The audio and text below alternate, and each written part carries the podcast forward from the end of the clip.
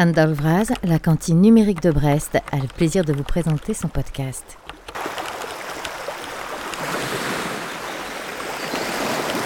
Ce 37e épisode parvient, chose rare, à réunir dans une même coordonnée temporelle les trois coordinateurs de l'ouvrage Écologie du smartphone, à savoir Laurent Salard, Alexandre Monin et Nicolas Nova. Le volume qu'il propose expose les facettes plurielles du problème écologique posé par le smartphone. Une fois n'est pas coutume, un avertissement en préambule au podcast est requis, puisque j'ai co-signé avec Francis Châteaurenaud un des chapitres du livre présenté. Vous êtes prévenus.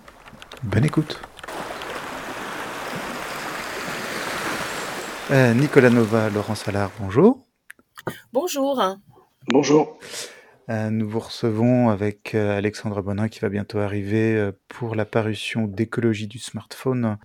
C'est un ouvrage qui tente de façon multiple de réancrer matériellement euh, des cultures du smartphone, du numérique, du mobile,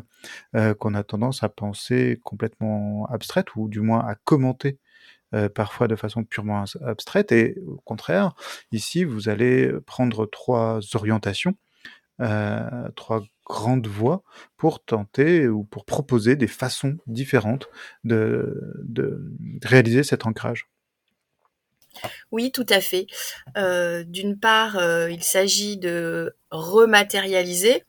le, numérique et en particulier le smartphone, qui est un des objets euh, connectés les plus répandus en France et, de par le monde. Et il s'agit également de rappeler les conditions de dans une approche matérialiste, voilà, de rappeler les conditions de production euh, et également euh, tout ce qui est la, la gestion de, de, fin de vie euh, du, du, du, smartphone en termes de, de déchets, voilà, et donc d'avoir aussi une approche matérialiste, c'est-à-dire qui remet en, en, en lumière les, les, rapports, les rapports sociaux d'exploitation, qui ne sont pas simplement des rapports d'exploitation liés à l'exploitation minière, mais qui est aussi une exploitation humaine, une exploitation de famine, notamment de de mineurs artisanaux euh, pour ce qui concerne par exemple des minerais critiques comme euh, le coltan ou euh, le cobalt et le lithium également. Et puis il y a aussi une approche euh, qui est un peu prospective sur tout ce qui va être justement recréation à partir des, des, des, déchets. Et donc voilà, donc à la fois une rematérialisation, une approche matérialiste et une, un, voilà, un intérêt pour des pratiques de réparation, recréation, ce qu'on pourrait dire de redignification en fait de ces de ces objets qui sont, euh, comme l'indique José Allois, des, des, des, technologies zombies, c'est-à-dire euh, mortifères, vouées à mourir, qui ne cessent de proliférer, mais qui peut être en effet euh, important de, ben de voilà de, réparer, desquels il faut prendre soin, qu'il s'agit de redénifier un peu dans l'approche d'Alexandre autour de ce qu'il appelle les communs négatifs, mais il en reparlera tout à l'heure, j'imagine. Tu peux déjà expliquer un peu pour ceux qui connaîtraient pas encore le, le terme redignifier alors ça, c'est un terme que je, bah voilà, que je, que j'emprunte aux collègues euh, de hum, Diego Landivar euh, dans, dans, dans, un, dans un article justement où il, euh, il, euh, il reprend voilà cette euh, un peu cette métaphore hein, de euh, à la fois du soin mais de redonner de, de redonner des vies et de redonner une place et de redonner une existence symbolique à des objets qui sont mis au rebut des, des, objets qui sont jetés dont on a dont on ne prend plus soin. Et donc il y a cette voilà il y a cette il y a cette idée de redignifier des, des objets qui courent vers la mort qui sont ces objets euh, numériques. Et pour toi, Nicolas, c'est un peu ça, ta partie, euh, cette, avant en fait cette, cette, course à la mort de, de l'objet technique, c'est la réparation, c'est la clinique euh, de cet objet qui, qui t'a particulièrement intéressé. Ouais, sans, sans m'approprier tout le, toute la redignification, parce que c'est, il y a tout un, un spectre qui est, qui est assez large. C'est vrai qu'il y a a, le thème de la, on pourrait dire de la réparation, de, de l'entretien, ou en tout cas du, du faire durer euh, les objets comme le smartphone. C'est un des, voilà, c'est un des chapitres qu'on a qu'on a rédigé avec ma collègue Anaïs Bloch, et puis un, un plus largement un thème de recherche qui m'intéresse depuis euh, depuis un moment et qui en, deux, mots, c'est comprendre en gros qu'est-ce que les, propriétaires de, ces objets euh, font avec quand ils ne marchent plus aussi bien qu'au au, au, départ et qui permet de comprendre en fait que c'est un objet qui est instable en fait, qui n'arrête pas de changer, qui change matériellement, physiquement, l'écran se casse, des mises à jour sont nécessaires et qui nécessite en fait une espèce de, de, soin de tous les instants pour fonctionner dans le temps de la garantie. Mais alors si on prend le temps un tout petit peu plus long, hein, de, de, de, de 3, 4, 5, 6, 6 ans, ça, ça devient compliqué. Donc c'est aborder cette question de l'entretien, de la réparation de ces objets bah, implique de comprendre en fait qui sont les gens en fait qui, qui, qui, qui permettent à cette, cette durabilité un peu brinque-ballante et de s'intéresser à des petits ateliers de réparation qui peuvent être des repair cafés associatifs, qui peuvent être des boutiques de, de quartier, qui peuvent être des, des, des hackerspace et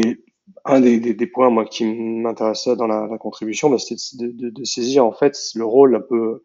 euh, méconnus ou parfois négligés de ces, ces, ces, euh, ces, ces, lieux de réparation. Alors, il y a le texte qu'on a fait avec Anaïs, euh, mais il y a également hein, dans, dans la, dernière partie de, de l'ouvrage des textes de, de, de, ah, de collègues hein, sur euh, les questions du droit à la, à la réparation, parce que c'est pas c'est pas un donné, enfin c'est pas pas, pas, pas, gagné. Il y a toutes sortes d'enjeux qui l'empêchent. Euh, les questions plutôt euh, très concrètes de réparabilité, avec le cas d'un hypercafé du 5e arrondissement à, à, Paris, qui montre euh, le concret en fait de qu'est-ce qui s'y passe, qu'est-ce qui est difficile, qu'est-ce qui qu'est-ce qui s'y produit, quels sont les quels sont les enjeux, et puis de, de, de faire le lien au-delà de la réparation vers à ce, que, ce dont parlait Laurence tout à l'heure, qui sont des formes de recréation, de réemploi, de réutilisation, qui permettent de montrer que une fois que ces objets ne fonctionnent plus, ils peuvent aussi être utilisés pour d'autres fonctions, d'autres d'autres d'autres usages. Et ça, c'est des choses que je poursuis euh, euh, en termes d'enquête actuellement, mais dans le, le, livre, on a interviewé bah, des gens comme comme Benjamin Golon qui s'y qui s'y intéressent particulièrement dans sa dans sa pratique.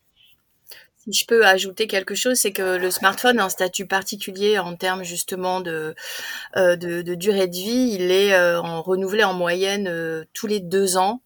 Euh, en France, quand on dans le dernier baromètre du numérique Arcep Credoc qui est paru en 2021, 84% des smartphones sont détenus depuis moins de trois ans, avec notamment 25% qui, dont le motif de renouvellement est une obsolescence qu'on peut dire sociale, c'est-à-dire juste l'envie de changer de smartphone. Et donc, euh, comme on sait que pour fabriquer et commercialiser un téléphone, il faut quatre fois le tour de la Terre, plus extraction de minerais, euh, là, euh, l'énergie, l'empreinte hydrique, euh, les émissions de gaz à effet de serre, etc. On a euh,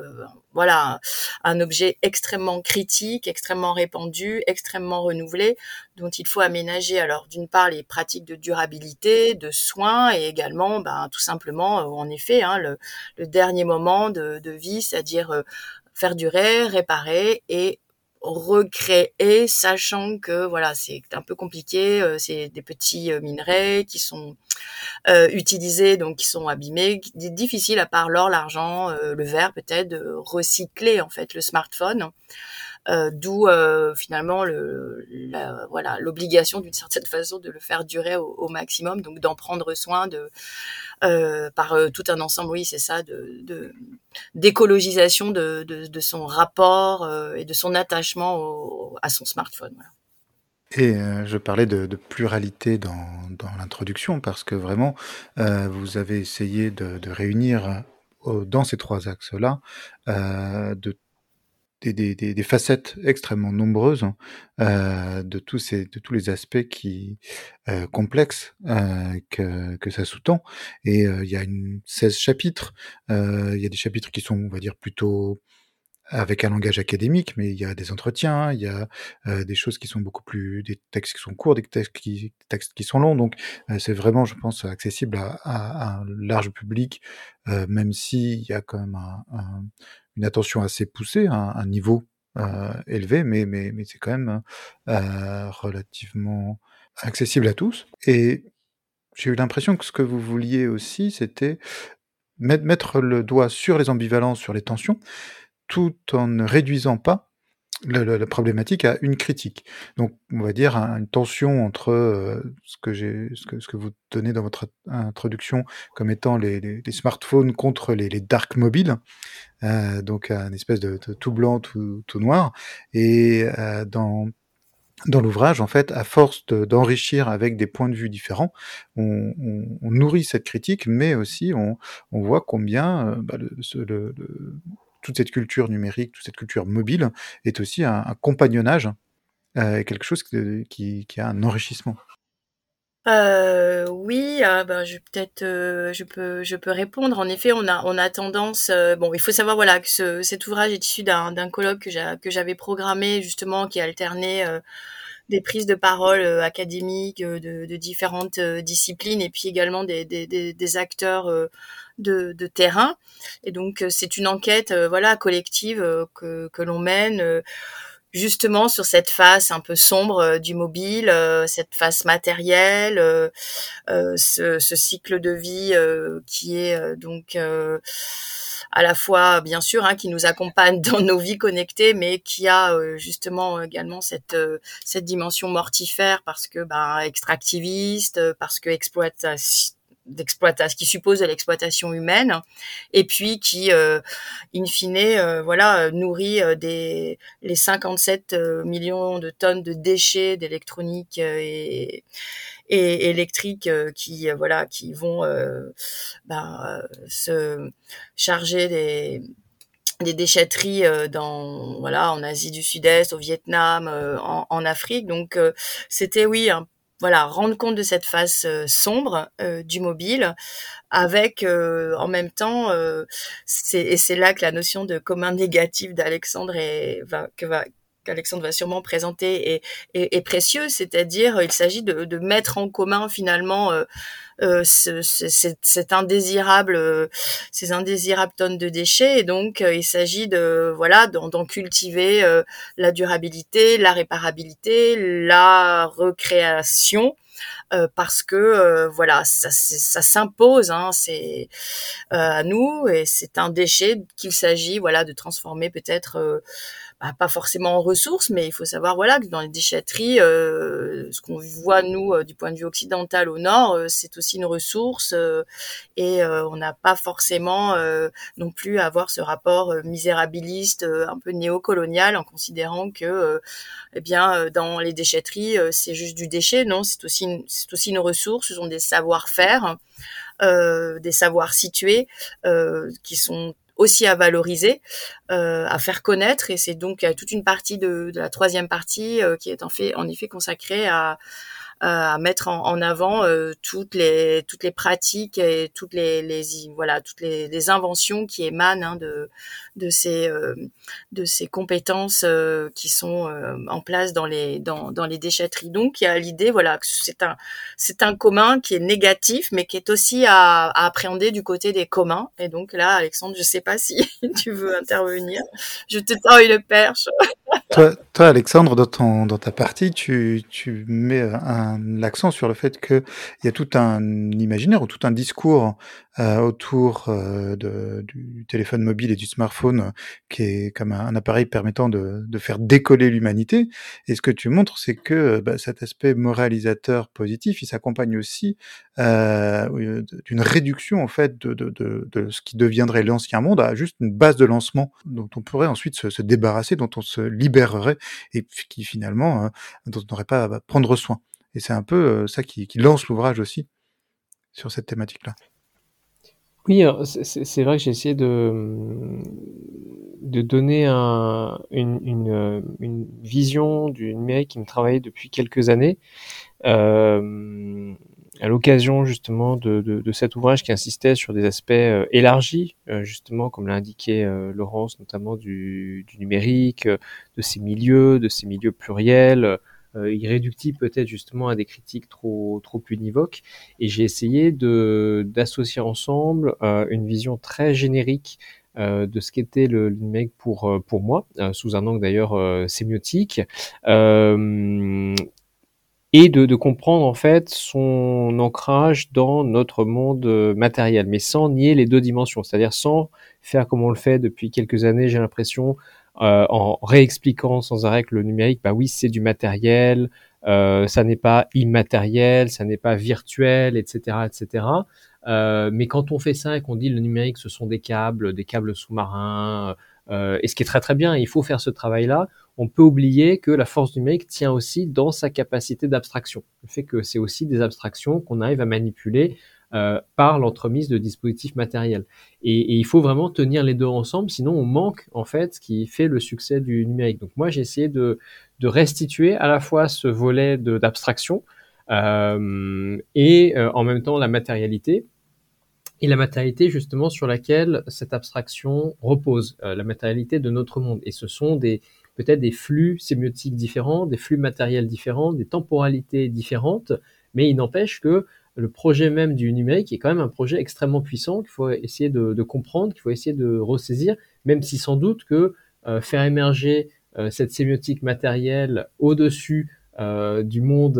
matériel qui est le nôtre est très certainement problématique. reste que voilà, c'est aussi un projet extrêmement intéressant qu'il faut essayer de, de comprendre, ne serait-ce que pour euh, le critiquer ou essayer de trouver éventuellement des, des alternatives, euh, parce que la rencontre entre les deux euh, n'est pas du tout aisée et tout le livre d'une certaine manière est là pour pour en témoigner. Et donc voilà, j'ai essayé de le faire en repartant plutôt d'une d'une approche sémiotique assez générique,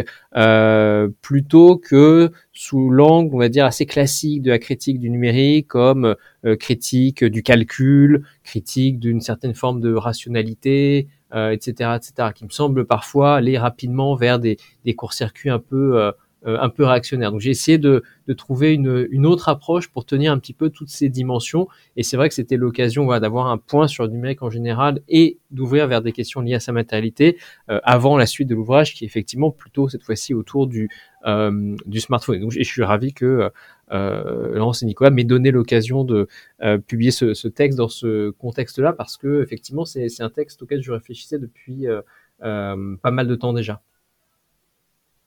Dans le livre, on, voyage énormément. On, on, part de, de Répère Café parisien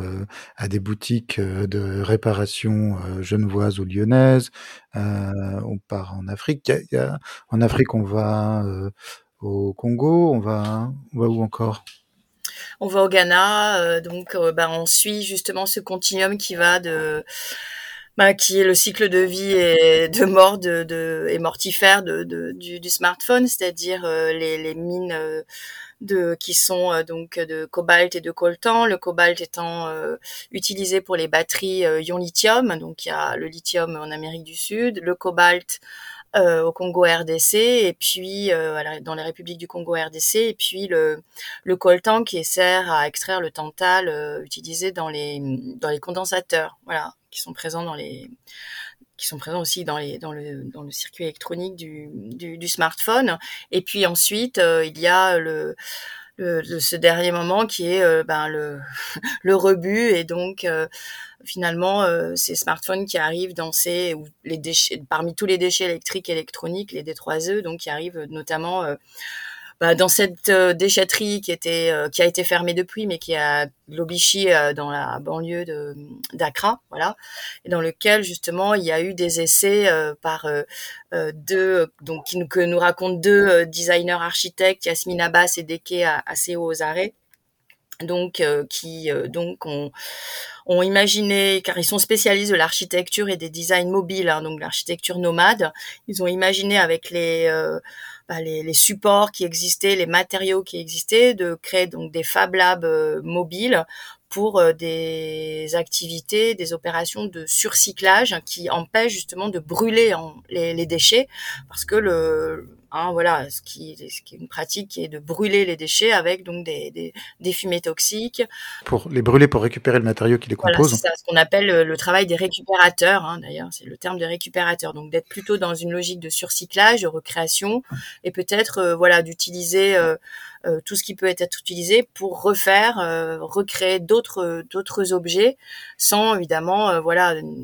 atteindre et puis nuire à, la santé. donc voilà, récemment il y a un rapport justement de l'ONU Santé qui a été rédigé à propos bah de, des effets sanitaires, notamment sur les enfants, de ces déchets électroniques et électriques. Avec voilà des atteintes au cerveau, des atteintes respiratoires. Donc voilà, donc il y a, y a, des enjeux sanitaires cruciaux euh, qui euh, le fait de mettre en place, par exemple, ce type euh, d'initiative qui utilise hein, les savoirs locaux, hein, situés, les compétences, peut-être avec des outillages. donc, il y avait aussi des, des, des, toolkits qui avaient été montés pour, voilà, aussi proposer d'autres sortes d'outillages. Euh, voilà, donc cette euh, rencontre entre euh, plusieurs types de, savoirs et de compétences. Et puis du côté voilà extractiviste, on, tombe dans, des dans le, cadre voilà de ce qui est un peu connu, hein, c'est-à-dire l'accès aux ressources et qui suscite tout un ensemble de de, de, de guerre et de, violence euh, de bandes armées qui vont euh, monopoliser l'accès aux ressources, qui vont travailler euh, pour des, sociétés. Et donc ça engendre dans la région du Sud Kivu un climat de, violence à la fois envers les populations, de violence sexuelle envers les femmes, avec des, cas de, de viol extrêmement fréquents et donc qui empêchent la vie tout simplement des, des habitants. Hein des peuples qui euh, du Sud Kivu. Et là, on a un entretien avec euh, justement un activiste écologiste décolonial qui œuvre, qui est à travers une association franco-congolaise, à conscientiser autour justement de ben, d'où viennent finalement les métaux euh, qui permettent aux, smartphones de, fonctionner, quelles sont leurs, les conditions humaines d'extraction,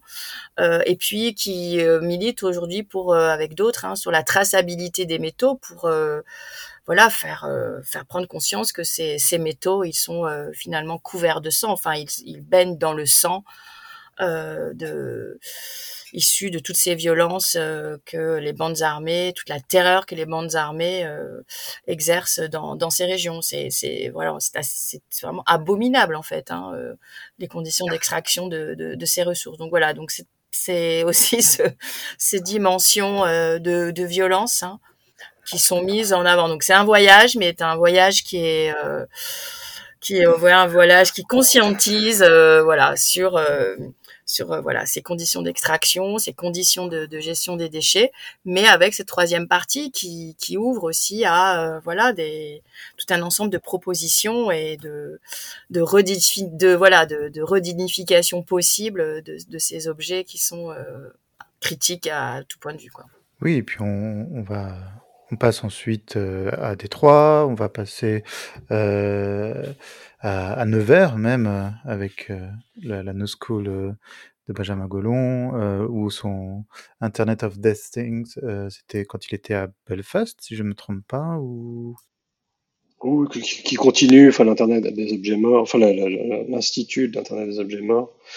qui, qui, qui est une manière, enfin, je, pense que c'est intéressant de prendre ces, ces, ces projets euh, en, en, fin d'ouvrage pour, pour montrer aussi que ah, le, le, le, déchet, c'est pas uniquement les pays, les pays du Sud. L'ingéniosité avec le déchet, c'est pas uniquement les pays du Sud, c'est aussi ah, notre lot euh, quotidien dans les, dans, les, dans les pays du Nord, avec différentes manières d'essayer de se les, approprier d'une façon pour les réemployer pour d'autres choses. Alors, c'est pas forcément recycler les matières à 100%, mais c'est peut-être recréer, euh, détourner, euh, des, des, des, des, objets dans des usages qui peuvent être soit des pratiques artistiques, soit hein, dans des, des, pratiques alors, qui seraient plutôt d'informatique sociale et, solidaire d'une certaine manière, mais également, et je pense que c'est ce que montre hein, le texte de Benjamin Gollon et de Jérôme Sinclair, s'intéresser à ces, enfin, aux entrailles de ces, de ces vieilles machines, des ordinateurs, des minitel, des, des smartphones, c'est aussi faire comprendre ce que c'est euh, concrètement. C'est aussi une forme de ouais, une éducation un peu euh, un peu curieuse par la, voilà par la par la par la, pratique le, concret dans toute sa saleté en fait hein, dont, on, dont on parlait euh, dont on parlait tout à l'heure mm, mm. ce qu'on peut appeler un faire critique c'est-à-dire on peut exercer une critique par le faire alors que la technocritique euh, jusqu'alors reste très discursive et très immatérielle en fait elle a eu tendance à dématérialiser euh, le numérique euh, par cette approche très discursive et puis très métaphorique quand on parle d'extractivisme des données bien sûr, hein, euh, c'est un extractivisme, mais il est intéressant de le mettre en relation et en continuité avec un extractivisme minier. Et c'est ce que font d'ailleurs des auteurs qui sont pas présents dans le livre parce que bon voilà, mais euh, qui sont Nicoudry et Ulysse. Euh, Méjas qui ont donc euh, rédigé cet ouvrage qui me semble assez complet sur la question qui s'appelle Data colonialisme,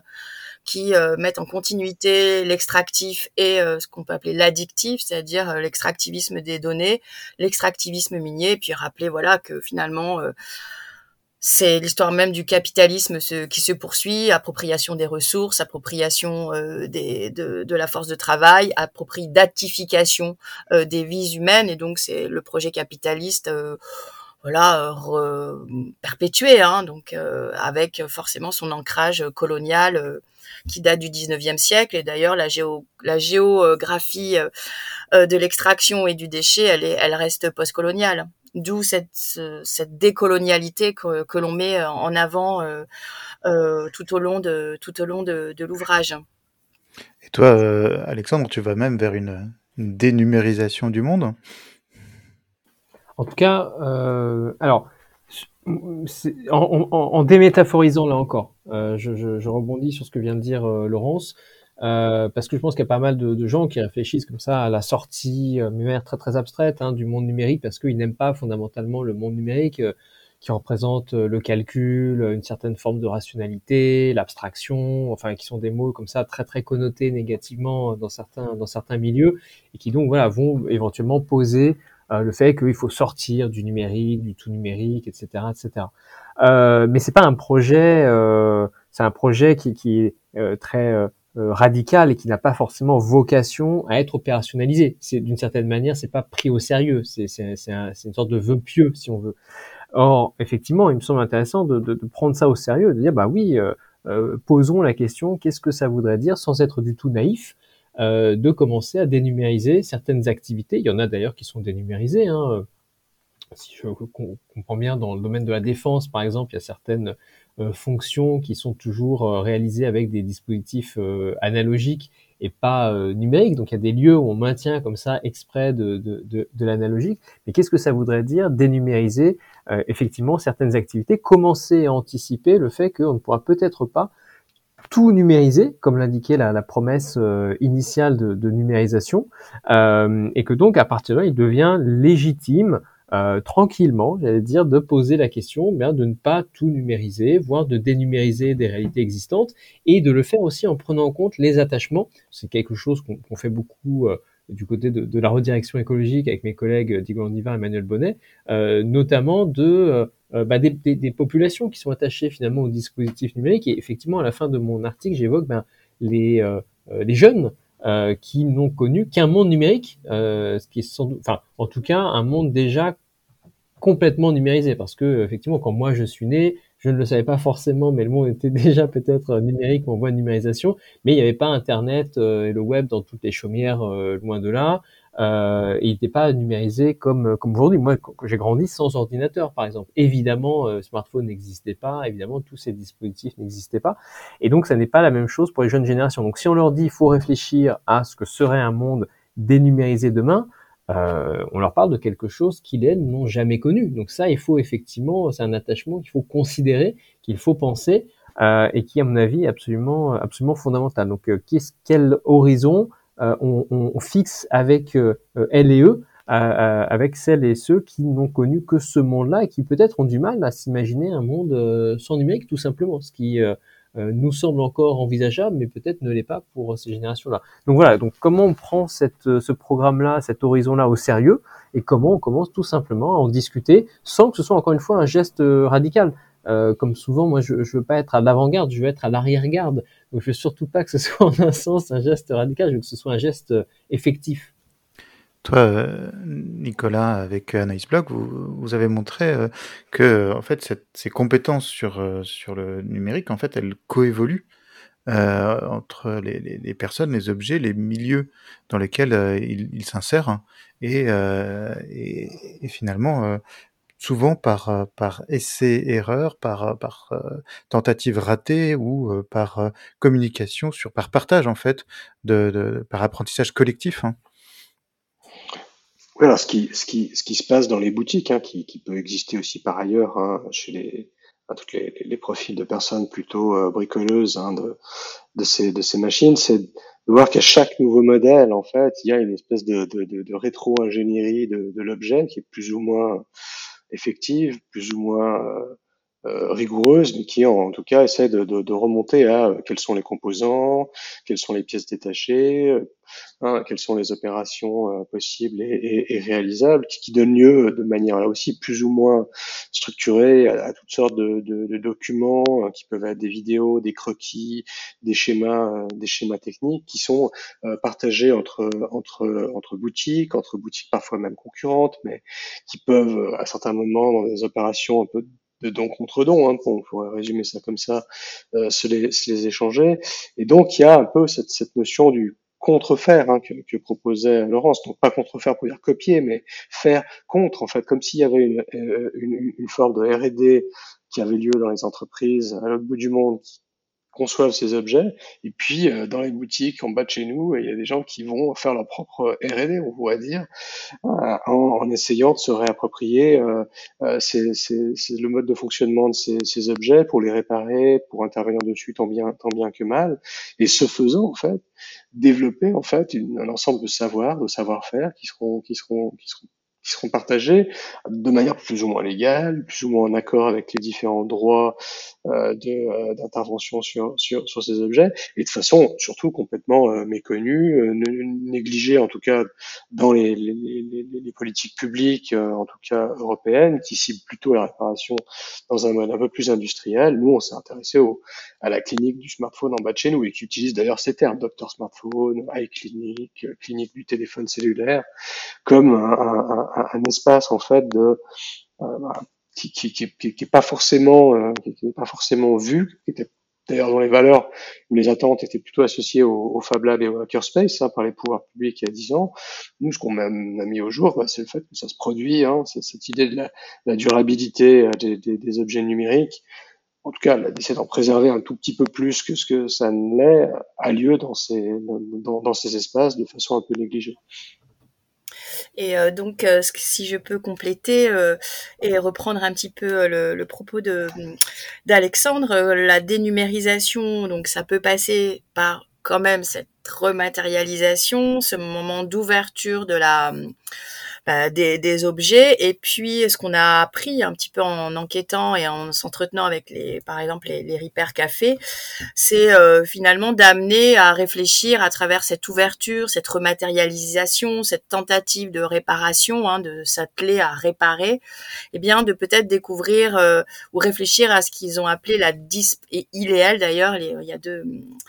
dans, dans l'entretien, donc euh, avec le Repair Café, c'est la dispensabilité en fait même peut-être de, de, certains de certains de certains équipements. Et donc euh, hein, ce qu'ils nous ont raconté, l'ILS, ce qu'ils nous ont raconté, c'est quand on voilà on s'acharne sur trois séances à réparer euh, euh voilà un, un, objet, un équipement, est-ce que il est, bah, s'avère en effet mort. Hein, voilà. Est-ce qu'il est euh, pas temps de réfléchir à euh, finalement la nécessité de se rééquiper, de racheter à nouveau une imprimante ou un scanner qu'on utilisera une fois de temps en temps. Et là, euh, au sein de ce Repair Café, il y a aussi des réflexions sur la mutualisation. Et donc c'est là où justement il y a cette mise en commun euh, d'un monde à la fois dénumérisé ou alors dont le numérique est mutualisé, mis en commun euh, avec des projets de blanchisserie euh, numérique ou blanchisserie électronique. Où il s'agit, voilà, un peu comme sur le modèle des laveries, de euh, voilà, de mutualiser des quelques équipements dont on ne sert que de temps en temps. Voilà, et donc ça, c'est aussi intéressant parce que ça, ça montre que dans la mise en commun, euh, ben, il y a aussi voilà des, des collectifs, euh, des communautés de, de pratiques hein, qui se qui se mettent en place, un petit peu comme ce qu'a montré euh, François Huguet lorsque justement il a travaillé sur l'effondrement de de la ville de Détroit et comment des digital stewards, hein, donc euh, ont recréé des réseaux mesh ont pu recréer de la connexion qui était à la fois des liens, des, des, des, hybridations humains en humains, puisque euh, il y avait à la fois bien sûr de, la connexion hein, qui était qui était remise euh, remise en marche, mais ça supposait des accompagnements, ça supposait de d'habiter à nouveau frais la, la ville, dans des dans notamment des centres-villes qui étaient totalement euh, qui avaient été totalement désertés par cet effondrement économique donc voilà, donc il y a au sein de ces euh, de ces euh, de ces expérimentations sociotechniques ou technopolitiques, euh, il y a oui ces enjeux de de dénumérisation, de rematérialisation, d'ouverture, de dispensabilité, voilà tous ces tous ces tous ces relations, tous ces rapports au numérique qui sont bah, qui sont vécus et qu'on nous a racontés, voilà, qui sont décrits, documentés. Ce qu'on ce qu'on lit en creux aussi dans dans tout ça, c'est qu'il y a un rapport de de force, un rapport de pouvoir, hein, euh, qui cadre, hein, qui encadre un peu toutes ces pratiques, euh, une asymétrie très, très forte avec on le on le voit, euh, on en a parlé un petit peu sur le le droit à la réparation, euh, des tentatives de de certaines institutions de de contrer un petit peu ce cette, hégémonie euh, de, certains industriels ou ces tentatives d'hégémonie de certains industriels. Donc, euh, on, on, on, y assiste euh, tous les jours avec euh, l'évolution ou les tentatives de, de normalisation des, des, des, prises pour le téléphone portable sur un format plutôt que, un format par téléphone ou euh, au mieux un format par constructeur, au, pire un format même par, par téléphone, comme ça a longtemps été le cas. Euh, et donc on a à la fois cette, euh, cette bataille, on va dire, au plus haut niveau, et puis ce, que, ce que montre la diversité des, des, des, chapitres ici, c'est que elle, la bataille, elle se fait aussi bah, à un niveau individuel, et ici le niveau individuel peu souvent peu, à moins d'être très compétent. Et sinon, c'est ces formes de, de commun, de collectivisation qui peuvent éventuellement euh, commencer à donner un petit peu de pouvoir, ou du moins à imaginer des formes qui permettent de contourner ces emprises. Tout à fait. Euh, Alexandre, tu veux répondre Je sais pas. Sur peut-être les communs négatifs, puisque tu n'en as pas parlé. Oui, effectivement, voilà, cette question des communs, comment on refait du commun, c'est sûr que c'est important, comment on réinstitue des alternatives je pense que c'est un des enjeux du commun. C'est, pas uniquement de,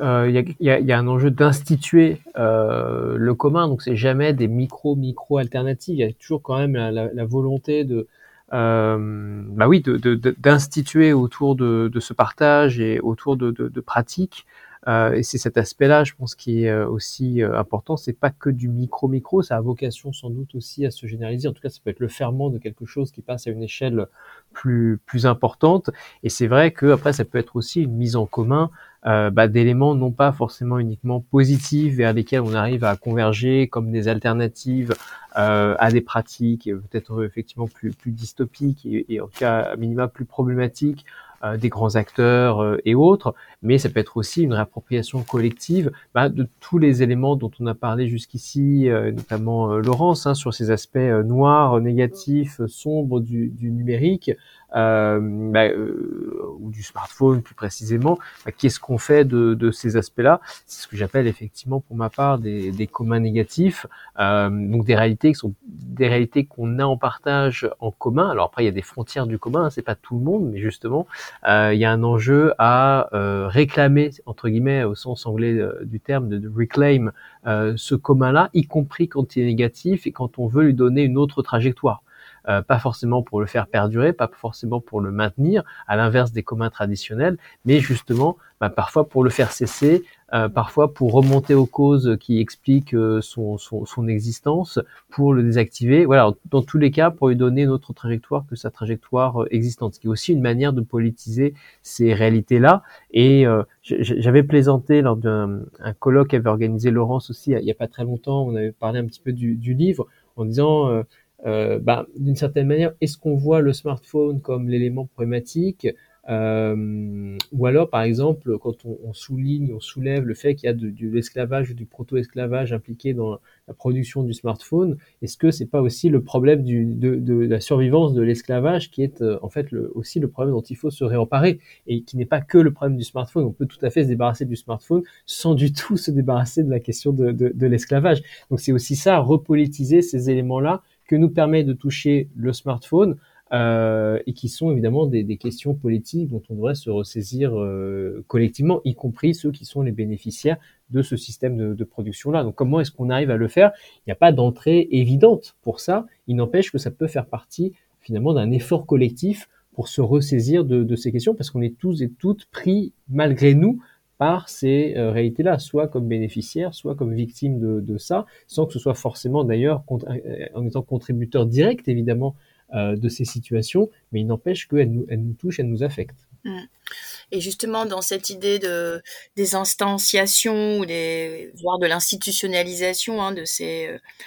de, de, de, de, ces pratiques collectives, etc. Il y a, il y a tout un ensemble, euh, en effet, dans l'ouvrage, euh, bah de, de, représentants de, de, ces instances. Donc, ça va être de, l'associatif. Hein, on voit, bon, Hyper Café. Euh, ça peut être aussi, bah, ce que met en avant aussi, ce que mettent en avant Anaïs et, Nicolas. Donc, ça, ça peut être tout simplement aussi ces, ces, ces boutiques qui sont du commerce formel, mais avec tout un ensemble de, en effet, de savoir-faire qui ont des, des, des parcours, dont les, je sais pas, via les modes, les modes d'emploi, les manuels, tout un, tout un, tout un ensemble de, de routes grises, voilà, de, de savoirs euh, qui sont aussi euh, à, à, à, éclairer. Et puis il y a aussi les acteurs de la régulation à, auxquels on a donné euh, la parole dans dans, dans l'ouvrage avec notamment euh, bah, l'ADEME, euh, voilà, l'agence de la transition et, et tout le, le, travail mené par Erwan Fanja autour de justement des, de, de l'indice, des indices de réparabilité. Enfin, depuis quelques années, il s'attache à quantifier euh, notamment en économie de, de gaz, d'émissions de gaz à effet de serre, ce que permet de faire durer juste deux, trois ans, juste une année supplémentaire. Qu'est-ce qu'on va euh, euh, économiser en termes de ressources, de matières premières, d'énergie, euh, d'émissions de gaz à effet de serre, d'empreintes hydriques, euh, voilà tout ce qui permet, euh, tout ce que permet d'économiser euh, la, la, durabilité. Donc là, il y a des quantifications qui sont menées depuis quelques années et qui ont donné lieu notamment à bah, voilà cet indice de réparabilité qui est aujourd'hui inscrit dans la loi et que voilà qui suppose que des constructeurs de machines à laver, de tondeuses à gazon, d'ordinateurs, de, smartphones il y a cinq appareils de téléviseurs, bah, dans, on donne justement euh, une note euh, sur cinq avec donc la, la disponibilité des pièces détachées, la facilité d'ouverture, bah, la maintenance aussi hein, sur